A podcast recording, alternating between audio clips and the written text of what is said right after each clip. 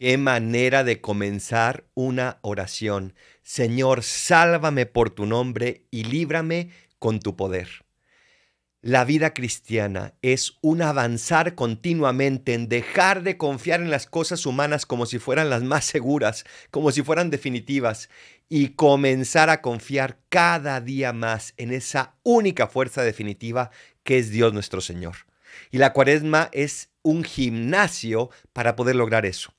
¿Qué estás haciendo en esta cuaresma? Ojalá que logres hacer tuya esta oración. Señor, sálvame por tu nombre, no por mis fuerzas, no por la del mundo. Líbrame con tu poder, porque nadie tiene un poder como el tuyo. Soy el Paradolfo. Recen por mí, yo rezo por ustedes. Bendiciones.